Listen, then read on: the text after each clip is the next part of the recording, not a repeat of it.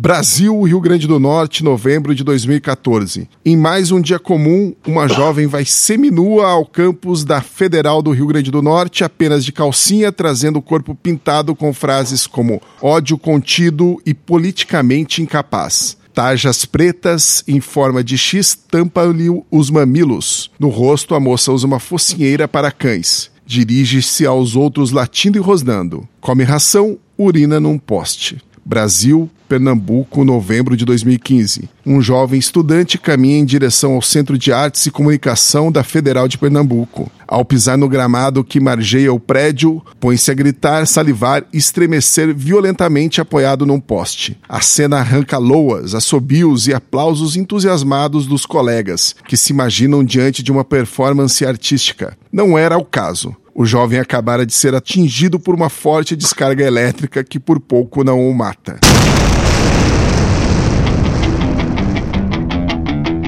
Olá, sejam bem-vindos a mais um podcast Ideias. Eu sou Jones Rossi. Essas duas histórias que acabei de contar são reais, estão no recém-lançado livro A Corrupção da Inteligência, de Flávio Gordon, doutor em antropologia pela Universidade Federal do Rio de Janeiro. O Gordon está aqui com a gente. Oi, Flávio, tudo bem? Oi, Jones, tudo bem? É um prazer falar com vocês aí, com o Alexandre também, o Rodrigo e todos os ouvintes. Uma alegria.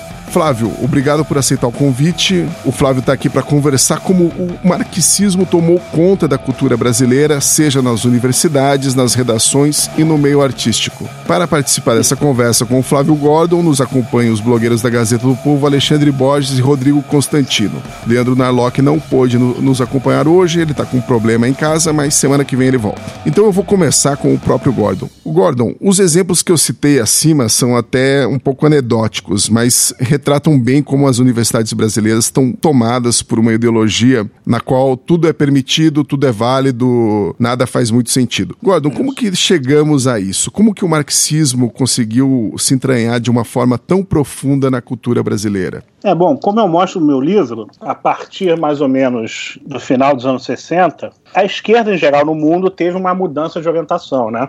Em vez de enfatizar os aspectos mais econômicos e políticos, começou a enfatizar a dominação pela cultura, né? Um dos nomes desse processo, né, como a maioria das pessoas sabe, foi Antônio Gramsci. O filósofo italiano Antônio Gramsci. Isso. E uma das coisas mais importantes que o Gramsci fez e um companheiro do Mussolini, né? É bom o ouvinte lembrar também, né, que os dois eram contemporâneos, né? E bem lembrado, porque curioso que os dois admi admiravam o mesmo intelectual que influenciou muitos dois, que foi o Sorel, né? Curiosamente, influenciou muito esses dois adversários, né?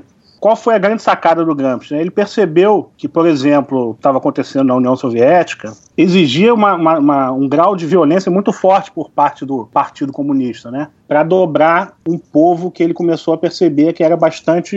tinha um senso comum muito moldado pelo cristianismo, pela religião ortodoxa e tal. As ideias do, do Partido Comunista não estavam sendo assimiladas tão facilmente como previa a teoria marxista original, né? E aí ele percebeu uma diferença muito grande também entre o que ele chamava de Oriente, né? Que é a União Soviética e tal, e o Ocidente, onde você tinha uma relação entre Estado e sociedade civil muito diferente do que tinha na União Soviética. Né? Aqui no Ocidente a sociedade civil era mais, mais forte, né? não era tão fragmentada, tinha mais presença e o Estado não, não, não tinha tanta onipotência para fazer o que queria. Né? Então ele começou a notar que o puro exercício da coerção, né? ou seja, o controle do aparato estatal burocrático, não, não, se, não teria como sustentar isso aqui no, no Ocidente. Né? Não daria para fazer da forma que foi feita na União Soviética, né? com a tomada violenta do poder, com a imposição a ferro e fogo, né? Então ele propôs a ideia de hegemonia, né? Que ele opunha a ideia de controle, né? O controle é o controle do Estado, do, do aparato burocrático, e a hegemonia é essa dominação da cultura e que ele achava que devia vir antes desse controle estatal. E aí, uma vez que o Partido Comunista chegasse ao poder,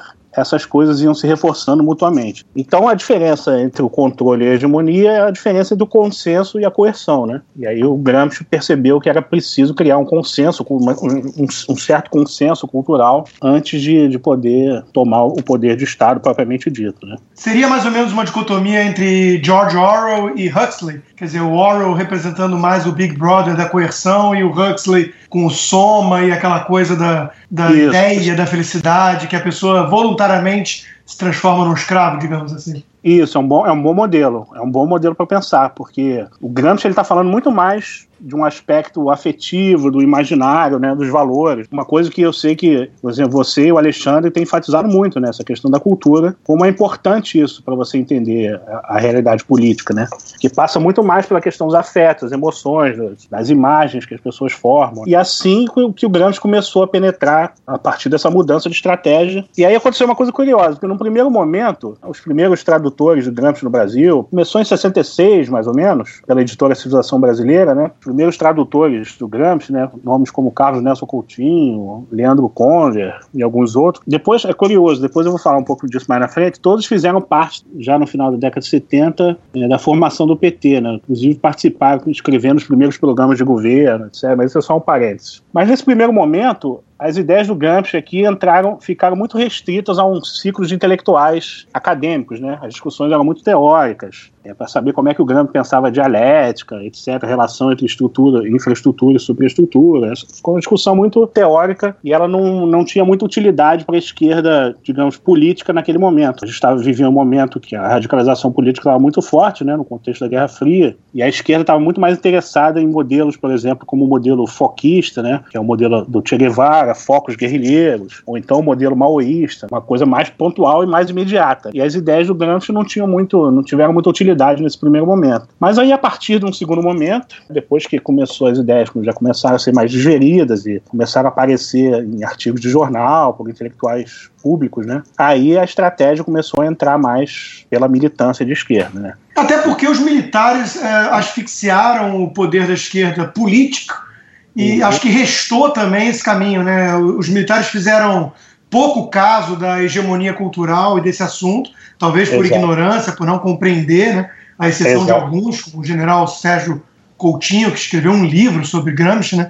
Isso. Mas acho que a maioria realmente fez vista grossa, achando que isso não era importante. Ah, deixa esses caras aí. Enquanto que o Lenin lá atrás já tinha percepção, né, de que o poder pelo cinema, pela cultura, Exatamente. É, é interessante citar o Lenin, porque assim, a gente sempre nos nossos meios, quando a gente fala muito do, do Gramsci, quase como se ele fosse um, um ponto é, seminal, inicial, mas o Lenin ele é o, o, o, sujeito que vem falar da vanguarda do, do proletariado, né? Que era um uhum. conceito que não tem no Marx, que não tinha nada a ver com o marxismo, que foi inclusive a briga dele com a Rosa Luxemburgo, né? Uhum. É, é, onde ele falava: olha, esse negócio aqui não vai acontecer sozinho, não. Então a gente precisa dos intelectuais, a gente precisa da vanguarda do, do proletariado para empurrar a, a, a, revolução, e depois, depois eles vêm atrás. Exatamente, exatamente. Então, o, o, pensadores como Gramsci, esses caras, eles também, de certa forma, eles bebem nessa fonte leninista, certo? Be bebem, sim. É. O, Gramsci, o Gramsci admirava muito Lenin, ele, ele, pegava essa coisa da vanguarda, só que ele deu mais ênfase nessa questão do intelectual, né? Ele transformou, na verdade, a classe intelectual na, no grande agente revolucionário. E isso fez toda a diferença para a esquerda no mundo naquele momento, que a esquerda estava Agora, um pouco... Flávio, você, você no livro, você no livro você cita, por exemplo, a espiral do silêncio e a opinião pública.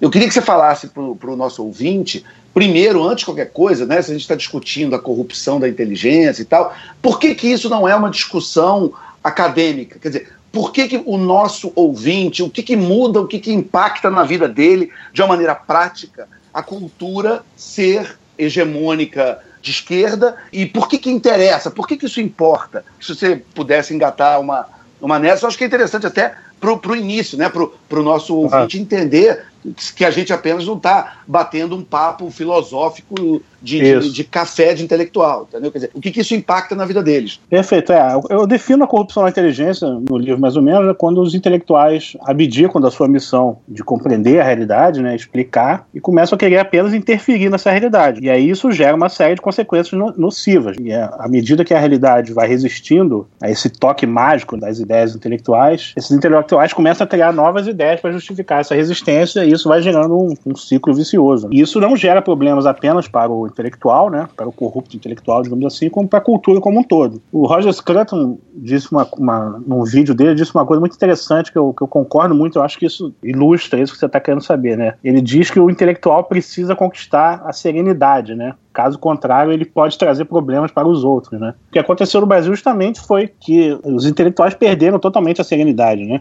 Passaram a encarar a vida intelectual como uma, uma coisa totalmente política e esses, esses intelectuais, digamos, esses corruptos intelectuais, como eu chamo, né, passaram a dominar os espaços de criação e difusão Mas isso, de ideias. isso não seria um fenômeno mais mundial e até atemporal, Flávio? Sei lá, desde o rei filósofo platônico, essa coisa. A, a, a, os nazistas tiveram apoio e, e foram criados o nazismo foi criado pelo, por intelectuais, né? Uh, o comunismo, o idem, sempre contou com a simpatia, a narrativa toda que permitiu a chegada do PT ao poder, de Lula ao poder, foi toda ela de intelectuais. Quer dizer, eu não sei até que ponto isso é um fenômeno nosso, né? ou não global e, e desde sempre. Essa sede que tem o intelectual por poder, para brincar de Deus, de é, remodelar o mundo como se o mundo fosse um tabuleiro de xadrez, uma coisa Sim. mais assim abrangente né, do que do que a gente está falando, talvez. Aliás, é, o próprio acho... Marx falava, né, que, é, que para o filósofo qual é a graça de ficar só conversando? Você tem que mudar o mundo, né? Essa Isso, é uma, é. frase, inclusive, do próprio Marx. Né? Essa é a famosa frase da 11 primeira tese sobre Feuerbach, né? Não se contenta mais em interpretar o mundo, mas tem que transformar. Mas você tem razão, Rodrigo. De um certo sentido, é um fenômeno geral. O problema no Brasil é que, digamos assim, o Brasil não tinha anticorpos para lutar contra essa politização radical da vida cultural. Digamos assim, não tinha uma cultura para resistir à contracultura, né? A gente fez aqui a contracultura sem ter uma cultura primeiro, né? Ah, os, os, resultados são mais devastadores, né? Não tinha uma tradição sólida por trás que fizesse com que, com que os... os, os Concordo, né? Teve até o exército de homem só lá com o Olavo de Carvalho, que eu sei que te influenciou muito, com o imbecil coletivo, né? Isso, chamando isso. a atenção para esse problema, né? Tirou daqui, eu ia falar isso agora. Como é que você encaixa, então, o teu livro, né? O seu livro dialoga com o, o imbecil coletivo? Como é que você colocaria isso? Não, com certeza. Um, um, o livro do Olavo é um dos que aparece logo na introdução, né? Na introdução eu faço uma série de. Eu listo os principais livros que trataram dessa, dessa relação entre vida intelectual e poder, né? E que foram mais influentes para mim. Então tenho Eric Feiglin, né? Com Hitler os alemães, Thomas Sowell, Intelectuais e Sociedade, o Julian Bandar, Traição dos Intelectuais e uma série de outros, né? E o Olavo entra como grande nome dessa tradição aqui no Brasil, né? Foi um dos primeiros com o Imbecil Coletivo e com a trilogia nele, nas Jardins das Aflições, o Imbecil Coletivo e a Nova Era e a Revolução Cultural, né? Mas aí eu, eu, eu falo bastante da, da importância desse livro naquele momento, que meio que desafiou um clima de paz romana que vinha acontecendo com, a, a, partir do momento que a intelectualidade de esquerda, depois com a democratização, ela ocupou todos os espaços. Ficou uma, uma espécie de consenso pelo, pelo silêncio, né? Pelo silenciamento, e o Olavo veio desafiar isso. É, e que você até Mas... diz no teu livro, logo na introdução também, o,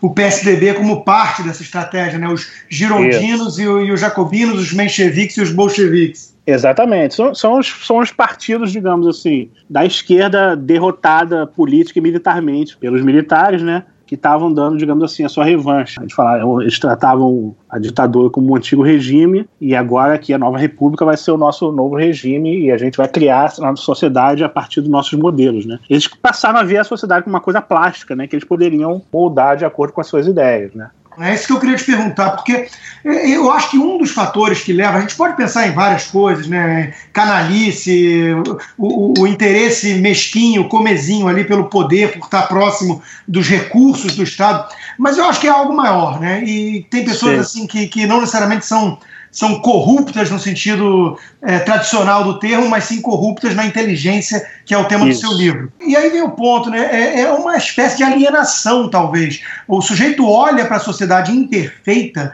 né, materialista e, e cada um seguindo seus interesses, uma coisa muito, muito ruim na hum. opinião do, do, do imaginário do que poderia ser na cabeça deles, né? E aí eles querem realmente criar do zero, fazer tábula rasa, da, da sociedade né, e impor de, de cima para baixo. Isso, exatamente.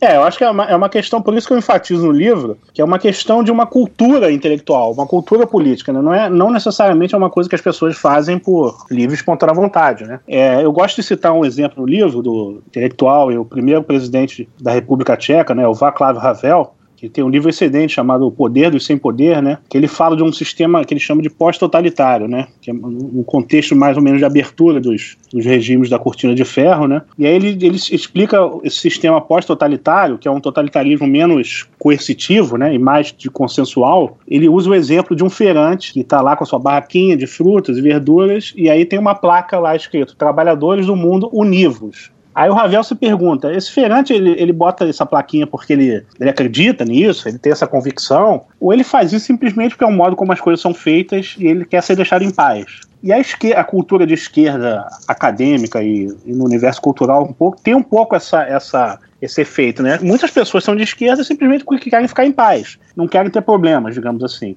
aquele vocabulário é um vocabulário que se repete, então as pessoas acabam reproduzindo essas coisas de uma maneira meio inercial, né? Então tem muito isso. É, é realmente. É o que o Nelson Rodrigues chamava de, de marxismo atmosférico, né? Exatamente. Volatilizado, atmosférico. Exatamente. Então você tem. Eu acho o, o, o conceito de cultura muito importante para entender a cultura política, né? Que eu uso no livro. Ô, ô Flávio, deixa eu pegar um gancho. Você citou o Vogelin, que é um, um autor que a gente gosta. Uhum. E o Vogelin, ele, ele é um dos que falava da história da segunda realidade. E eu, eu queria entender o seguinte, porque o, o, nosso ouvinte também pode ficar com a impressão que a gente está falando mal da hegemonia de esquerda, e se, a hegemonia, se houvesse uma hegemonia de direita, ela seria melhor ou mais desejável que uma de esquerda. Enfim, só para te clarear Sim. alguns conceitos. É, é, claro. é, uma coisa que eu, que eu vejo que o, que, o, que o Wagner falava, nessa coisa da primeira e da segunda realidade e tal, tem uhum. a ver uhum. com a coisa também da, da, da natureza humana, das discussões que o próprio Edmund Burke fazia lá atrás, é o uhum. seguinte: antes de qualquer coisa, quem tem um compromisso legítimo é, intelectual com a busca da verdade, independente se aquela verdade ela ajuda a, a empurrar ou não uma agenda política. Né? Isso, então, até perfeito. aquele movimento da academia heterodoxa lá que está tendo nos Estados Unidos, da uhum. volta uhum. das universidades a terem compromisso com a, com a busca da verdade e não uh, uh, mais serem o que elas são hoje, que, que cada vez mais think tanks de esquerda. Eu queria só que você fizesse um pouco essa diferenciação nesse sentido da esquerda direita, quer dizer, independente da gente querer lutar por uma hegemonia para um lado ou para o outro, mas a volta do compromisso com a busca da verdade e do valor da, dos conceitos de verdade absoluta na discussão. Não, perfeito. Acho que, por exemplo, um dos autores que eu uso, que é o Julian Bandar, né? Que escreveu em 1927 a, o livro famoso A Traição dos Intelectuais. Nesse livro ele ataca tanto, digamos, essa traição à esquerda quanto à direita, né? Então ele critica muito o pessoal da, da ação francesa, o nacionalismo francês de direita, do Charles Maurras, e também critica o marxismo, né? Então a ideia é justamente essa. A questão da, da hegemonia de esquerda no Brasil que a gente ataca é uma coisa contingencial, né? Ela poderia não ser de esquerda, mas é.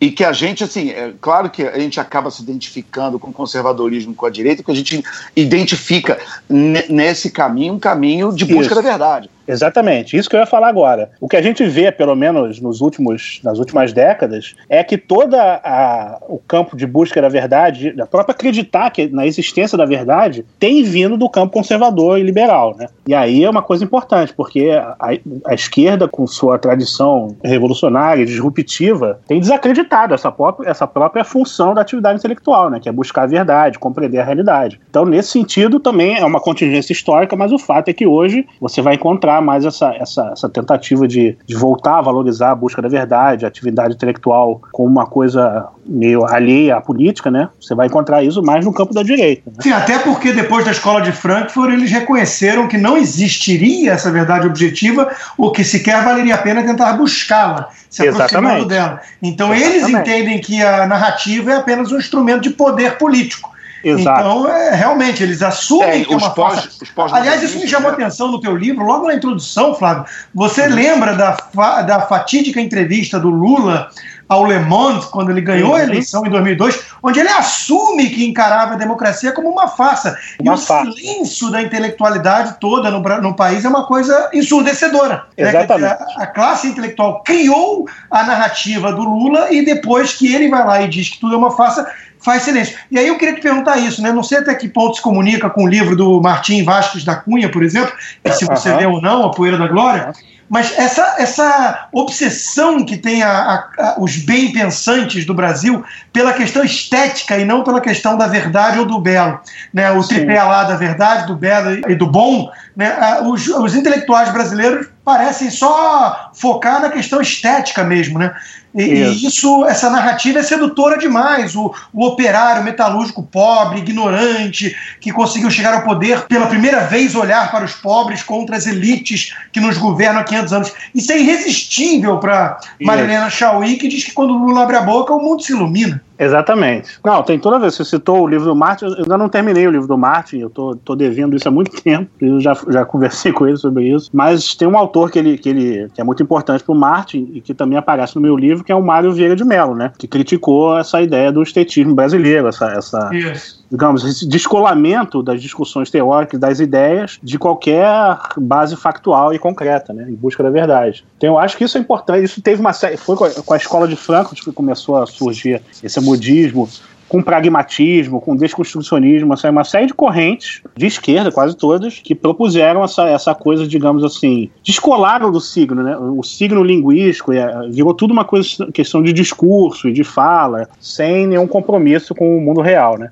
Ou então, muitas vezes com um certo sarcasmo, né? De fingir que você é cético, mas na verdade você é um nihilista que não acredita de nada, em nada, está querendo fugir dos assuntos sérios e acaba Exatamente. vestindo uma capa de ironia, de sarcasmo para fugir das verdadeiras questões, não é isso? E para é, fugir e... da sua responsabilidade moral, né? Você é, veste é uma de iconoclasta, né? A iconoclastia vira uma moda, né? Vira uma coisa Isso, isso. Alexandre, eu só queria voltar um pouquinho, que você fez aquela pergunta dos efeitos dessa corrupção na, na vida das pessoas, né? Por exemplo, uma coisa muito grave que tem acontecido no Brasil é, é essa coisa de, da, da, total irresponsabilidade dos intelectuais. Como diz o Thomas Sowell no, no, Sowell no livro dele, as ideias intelectuais, a, a atividade intelectual começa com ideias e termina com, com ideias, né? Então você não tem um produto palpável pelo qual você possa responsabilizar os intelectuais quando a coisa dá certo, né? Isso tem estimulado uma responsabilidade generalizada e os intelectuais nunca assumem as consequências das suas ideias, né? Isso a gente tem visto, por exemplo, no terreno da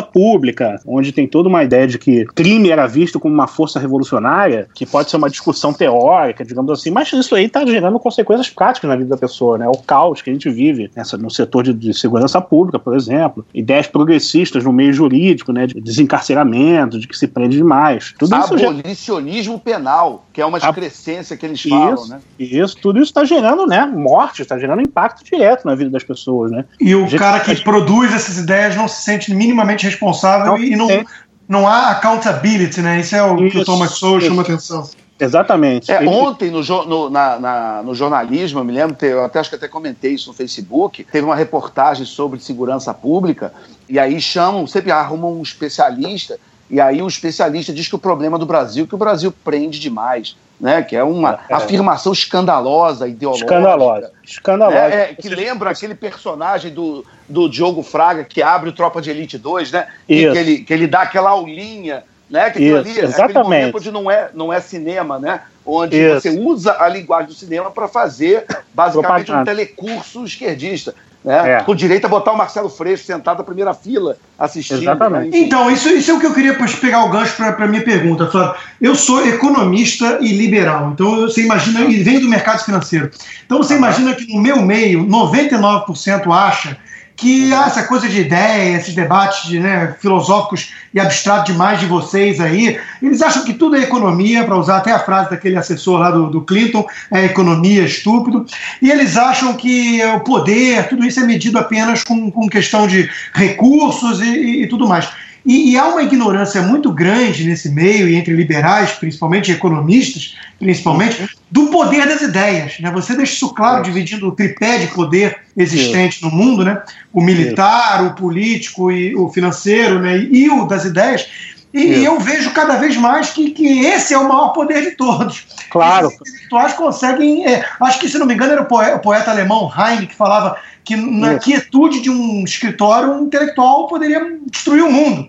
E a Exatamente. gente está vendo isso acontecer. A gente está vendo. Né? É, Ou aquela frase... do, aquela frase do Andrew Fletcher, que é me deixe fazer as, as canções de um povo que não me importa com quem vai fazer as leis. Né? Isso, é perfeito. É a frase do, do, que eu gosto muito também do, daquele economista, né, o Alfred Schumpeter, né, que ele diz que no, no, é, há milhares de marxistas e keynesianos que nunca leram uma linha sequer do Marx. Mas é porque é isso, a, a, intelectual, a cultura é feita de impressões dos intelectuais. Né? As coisas surgem de um ciclo restrito de intelectuais e não chega nas pessoas, na população em geral, na forma de ideias. Chega na forma de sentimentos, de afetos, de paixões, de impressões, de imagens. Então isso é fundamental, porque a cultura, como você estava dizendo, Rodrigo, é um poder, pode ser, digamos, ter menos impacto, assim, visivelmente, né? Se você pensar no poder político-militar, ele é claro que ele tem um impacto mais imediato e mais forte, né? Mas a cultura tem um poder de longo prazo, é, é, é o que molda o imaginário, é onde as pessoas, é o ambiente que as pessoas vão se mover, né? Isso, Isso eu brinco que o recurso, o dinheiro compra os canhões, mas para onde o canhão vai apontar depende das ideias, né?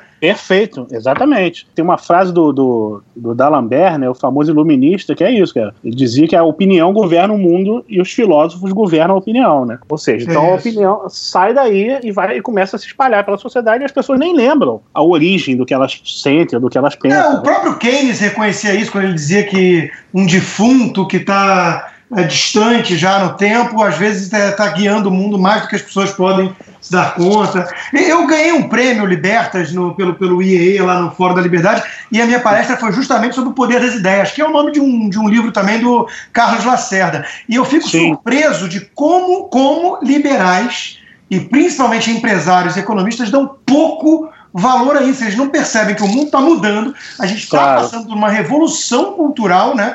E, claro. e o socialismo está vencendo pelas beiradas com essa história de política identitária, igualdade. É, é, não é mais de classe, é de gênero, é de tudo que for é, é visão coletivista, e isso está moldando o mundo, né? É, tem impacto é, concreto, como você deu o exemplo da violência, mas tem outros, né? Taxa de divórcio explodindo, sim, sim, um monte sim, de exemplos que a gente pode dar, consumo de drogas, consumo de remédios, tudo explodindo. Na, na, educação, por exemplo, é a catástrofe educacional, né? Que está acontecendo Exato. por causa dessas ideias. Né? Graças a um Paulo Freire da vida, né? Quer dizer, Isso. o poder de estrago de um cara desse, ou de um grupo desses de intelectual, que, que levou o PT ao poder. Tá aí o melhor exemplo. Né? Destruíram claro. o Brasil e como é que chegou ao poder essa turma? Não foi com uh, os, os, operários e tudo mais, foi com claro a classe intelectual. O tempo isso. todo, quando tem manifesto de intelectuais para defender o PT, é isso. São esse é, pessoal exatamente. aí que chamam de, de, intelectual no Brasil, né? Músico, basta pegar um violão. Que não sabe nem usar vírgula. No livro você diz que os agentes da corrupção, Flávio, eles não são uhum. políticos é, ou empresários, são os intelectuais, que a gente está discutindo isso aqui. É, o, o, o, Borges, essa semana, ele escreveu um artigo que ele, ele, enfim, cita o movimento Acredito, que mostra como esses novos movimentos de esquerda no Brasil estão querendo se vender como movimentos de centro. Você, mas eles, esses movimentos são financiados por bilionários. Você também vê ah. esses, esses bilionários como vítimas? Eles, eles não, também não são agentes de alguma forma? E só, obrigado aí pela referência, só complementando uma referência do próprio livro do Flávio, quando ele cita o Wögling, né, que é aquela do perigo de você ter o despotismo de uma elite espiritualmente corrupta. Aí eu Isso. acho que é um gancho aí para você pegar. Não chamaria eles de vítimas. Com esse tamanho de poder financeiro que essas pessoas têm, certamente eles não são bobas e, e têm algum grau de conhecimento do que eles estão fazendo. Por outro lado, eles tendem a olhar o mundo, né? O Rodrigo estava falando, a separação que eu faço no livro dos tipos de poderes, né? Eles tendem a olhar o mundo do seu poder do poder que eles detêm, né? da perspectiva do seu poder, que é o poder financeiro e econômico. Então eles perdem justamente de vista esse poder de mais longo prazo, que é o poder cultural. Né? Então eu acho que realmente eles não, não, não conseguem visualizar as consequências do que eles estão fazendo, do que eles estão apoiando. Isso é interessante, que aconteceu em vários momentos da história, né? e as elites começaram a minar o, seu, o próprio terreno onde ela sobrevivia. Isso aconteceu, em primeiro lugar, claramente na Revolução Francesa. Né? Então toda a interpretação marxista, de que a Revolução Francesa foi uma luta de classe, né, burguesia contra a nobreza, é totalmente furada, porque as ideias revolucionárias estavam espalhadas por todas, digamos assim, as classes, inclusive partindo principalmente da nobreza, né? Vários nobres adoravam essas ideias, e adoravam eles, né? Adoravam o, o, os esses adorava, intelectuais, tipo adoravam, Rousseau, os, os enciclopedistas, o Voltaire, eles eram eles eram os reis das festas, né? É mal comparando essa turminha hoje de, das casas do saber da vida, né? Os Leandro Carnal, esses caras Isso. que ficam fazendo, é, animando o chá é, é, da, é, das cinco do, dos milionários, não é isso? E, enquanto isso passando uma, uma, uma mensagem totalmente esquerdista, né, mas que divertem ali aquelas pessoas bilionárias entediadas e tal. Isso. Né? É, são sempre é, fenômenos revolucionários, são sempre fenômenos de elites decadentes entediadas, né? Estão querendo, digamos, alguma aventura em suas vidas, né? E aí abrem espaço para essas ideias revolucionárias que, no fundo, vão, vão, vão acabar por destruí-lo, né? Tem um, tem um livro muito interessante sobre, sobre a Revolução Francesa, que é um historiador chamado Robert Darton, chama-se O Submundo Literário do Antigo Regime. E ele mostra que, para além dessa, do, do, do grande iluminismo, iluminismo, digamos assim, de Voltaire, Rousseau e d'Alembert. Tinha toda uma literatura, uma baixa literatura, né, um baixo iluminismo, que era mais barata, mais acessível a grande parte das pessoas, né? Fazia uma, uma salada dessas ideias iluministas e, e penetrava de uma maneira assim que nem os, os, grandes iluministas conseguiram penetrar, entendeu? E isso ele falava, isso estava espalhado em toda a nobreza. As pessoas consumiam esse negócio, essa literatura, e era um misto de radicalismo político com coisa pornográfica, era uma, era uma coisa bem corrosiva socialmente. Que muitas né? vezes caminham juntas, inclusive, né? Isso, crítica à igreja, por exemplo, e você tinha padres entusiasmadíssimos com essa com essa literatura, né? Eu acho que ali na, na, no Iluminismo foi a primeira vez que surgiu o que o Nelson Rodrigues chamou de padre de passeata, né? Olhava para o céu para ver se, tava, se ia chover ou não, né? E aí é interessante, por exemplo. Aliás, aquela frase, aquela frase famosa que se atribui ao Voltaire, mas não é, que, que o homem só será livre quando o último rei foi enforcado nas tripas do último padre, foi escrita por um padre, por um padre uhum. francês dessa época. Isso, né? isso, exatamente. Esse Darton mostra um dado interessante, por exemplo, que tinha uma barraquinha vendendo essa, essa literatura, inclusive ele dá o nome do cara, é, sei lá, 10 metros do, de Versailles, entendeu? uma barraquinha com essa literatura subversiva. E aí isso é consumido pela nobreza. E aconteceu a mesma coisa na Rússia. Se você lê os livros dos Dostoiévski, você percebe aquela aristocracia convidando os, os nihilistas e os incendiários para os seus salões. É a mesma coisa. E é o que está acontecendo ô, hoje no Ô, Flávio, eu queria jogar a conversa para um, um caminho que não foi ainda, porque é um tema uhum. que é muito caro a mim. Eu tenho um capítulo do meu Esquerda Caviar sobre o duplo pensar, que é a obliteração de conceitos. E o, o seu livro fala muito disso também, nas palavras que perdem seu sentido. Na verdade, a escola de Frankfurt toda vem com, com essa manipulação, né? Confúcio já dizia lá atrás, né, que quando as palavras perdem seu significado, as pessoas perdem sua liberdade. E, e, vários, vários pensadores entenderam isso. Um que eu sei que você também gosta e cita bastante no seu livro, que é o Karl Kraus, né, um austríaco sim, contemporâneo sim. lá de Freud, ele falava: uma aparência de profundidade surge com frequência pelo fato de uma cabeça rasa ser ao mesmo tempo uma cabeça confusa. Quer dizer, a gente cansa de ver aí essa gente que diz um monte de coisa que não quer dizer nada, mas com ar assim de profundidade, né? O rei tá nu. E ao mesmo tempo isso tem efeitos é, nocivos, concretos no nosso dia a dia. A esquerda, por exemplo, foi usurpando os conceitos todos: liberalismo, cidadania, tudo que você Sim. foi imaginando de, de coisas é, é, virtuosas a uhum. esquerda foi, é, de alguma forma, destruindo. Família, uhum. né? ela, uhum. vai, ela vai ocupando esses conceitos com coisas totalmente diferentes e passam a significar o seu oposto, muitas vezes. Como parasitando, né? Como se fossem é, parasitas, né? Exatamente, vai parasitando, é um bom exemplo. O Hayek fez uma análise com expressões que continham a, a palavra social para mostrar que elas passavam a significar o oposto daquilo que elas queriam dizer, né? Justiça uhum. social é o oposto de justiça e claro. por aí vai. Então eu queria que você falasse só um pouquinho para o ouvinte disso, né? Da, dessa manipulação perigosa de palavras e, e, conceitos. É, isso aí, isso aí é, é uma característica dos, do, de, dos regimes totalitários, do, dos pensamentos totalitários. Eu cito um livro muito interessante também do, do filólogo judeu, Victor Klemperer, né? Que ele escreveu um livro, A Linguagem do Terceiro Reich, né? Ele mostrou como to, todo o, o fundamento do nazismo começou com uma transformação do sentido das palavras, subversão dos, dos sentidos originais. E ele usa uma imagem interessante, que ele fala que essas palavras vão, vão ser aplicadas como pequenas doses de arsênico, entendeu? Que vai minando a cultura. E quando você vê, as pessoas estão usando essas palavras, mas falando de coisas totalmente diferentes. E eu acho que o Karl Kraus, que você falou, tem todo uma, uma, um estudo disso, né, nas vésperas da Primeira Guerra Mundial, como, como essa degradação da linguagem provocou, gerou um clima propício ao, a eclosão da guerra, etc. Então tem muito. O Orwell falava bastante disso também. Ele tem, além dos livros dele, né, ele tem um texto também muito interessante chamado Política e Língua Inglesa. Ele vai falando também de, de, de como a perversão revolucionária e totalitária da linguagem. Né? É, ele cunhou lá a nova língua, né, a questão do duplo pensar, ter duas ideias contraditórias ao mesmo tempo. Isso, exatamente. O que eu acho que é importante de você frisar é que isso não acontece por acaso, faz parte de um plano.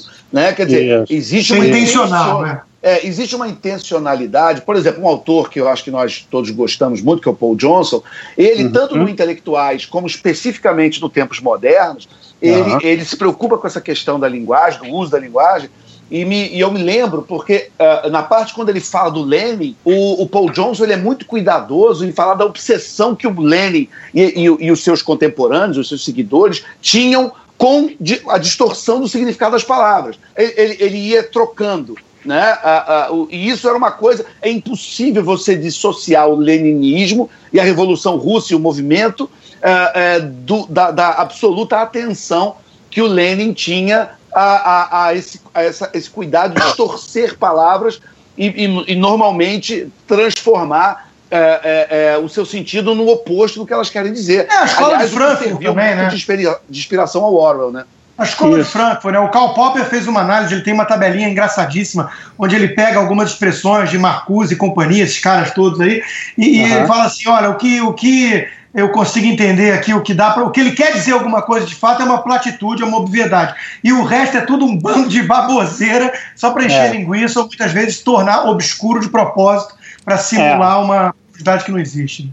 É, porque, porque a, a linguagem não precisa mais ter referente nenhum, né? As palavras. São palavras que não são usadas para se referir a algo, são palavras que são usadas para motivar, para gerar determinadas reações e sentimentos nas pessoas, né? Tem pavloviano mesmo isso, né? Tem Pavlov, né? Como e aí, diz o é- Olavo de Carvalho. Agora, eu queria fazer uma provocação só, Flávio. Só, só, só uma para terminar esse assunto, Rodrigo, desculpa. Tá. É, é, é, um último comentário. O Theodore Dalrymple, que é outro autor que a gente gosta, ele tem um trabalho, ele tem um livro, vocês me corrigem se eu não estou lembrando bem, mas eu acho que é On Shore of Marx, na, na costa de Marx, uma, uma coisa assim é, é, que é um livro muito bom, que eu li há muito tempo, mas eu me lembro que ele falava da função da propaganda, porque ele morou naquela época na, nos países da União Soviética ali, e ele falava uhum. que ele não entendia por que, que a propaganda dos governos onde, dos países onde ele morou, eles eram escancaradamente mentirosos, e ele, e ele, e ele tentava entender, você, por que, que esses caras mesmo estão tá mentindo? Por que, que eles mentem de uma maneira tão escancarada?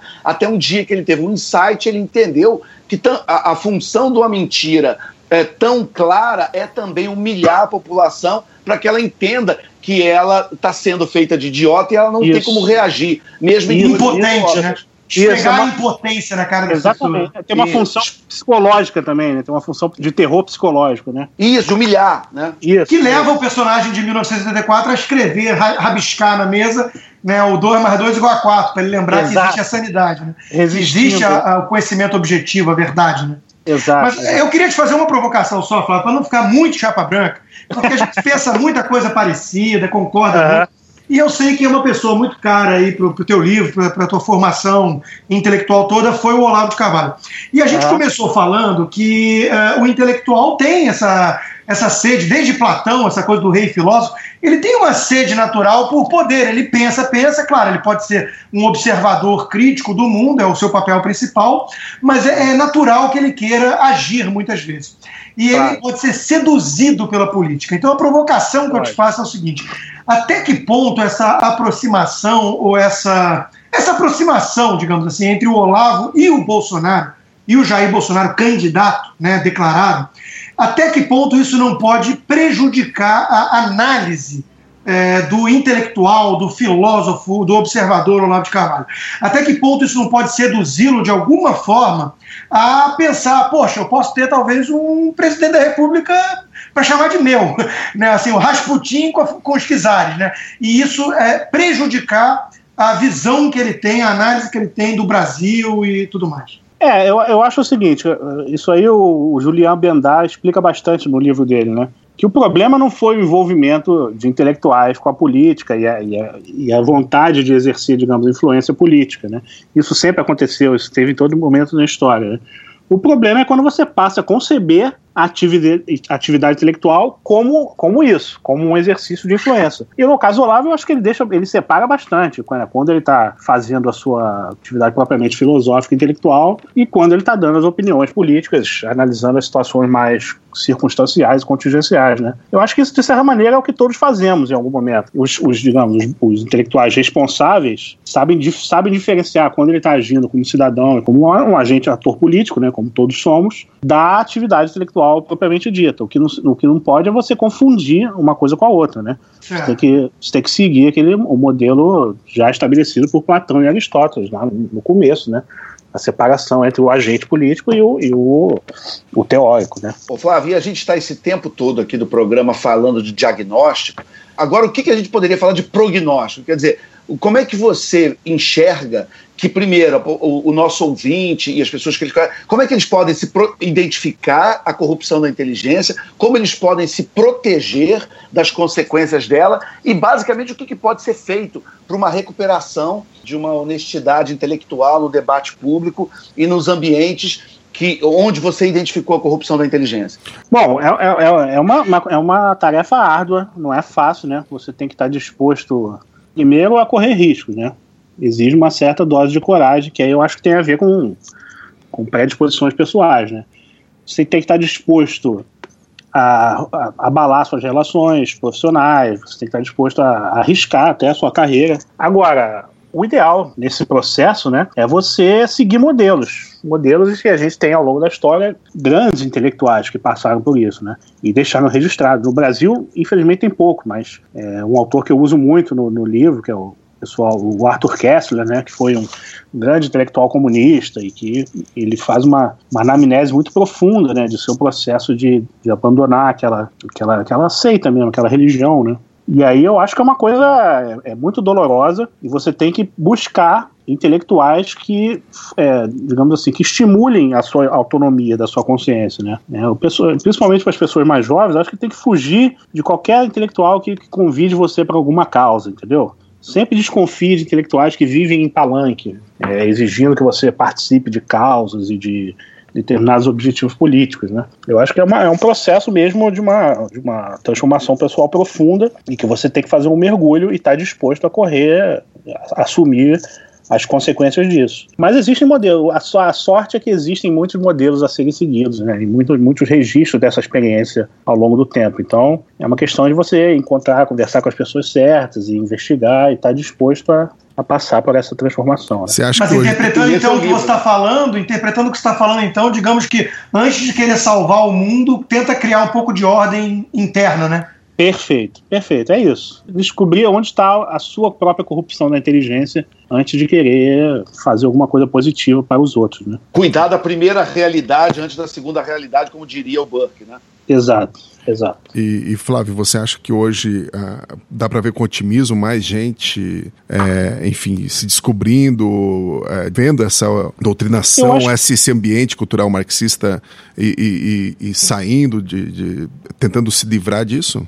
Eu acho que ainda, ainda tem uma, uma, uma, hegemonia muito forte, uma coisa muito, muito consolidada, mas eu vejo com esperança, principalmente as gerações mais novas, o pessoal mais novo que já nasceu com rede social, com internet, pelo menos por enquanto, né? Enquanto as redes sociais ainda têm algum grau de liberdade, porque isso também está em risco. Mas por enquanto eu acho que essas pessoas elas estão menos suscetíveis ao, ao, ao à influência do, do intelectuais, dos acadêmicos, como tinha antigamente, entendeu? Então eles estão mais abertos a, digamos, referências novas e tem mais chance de encontrar referências referências que ajudem ela nesse processo de, de ser autônomo intelectualmente. Né? Perfeito.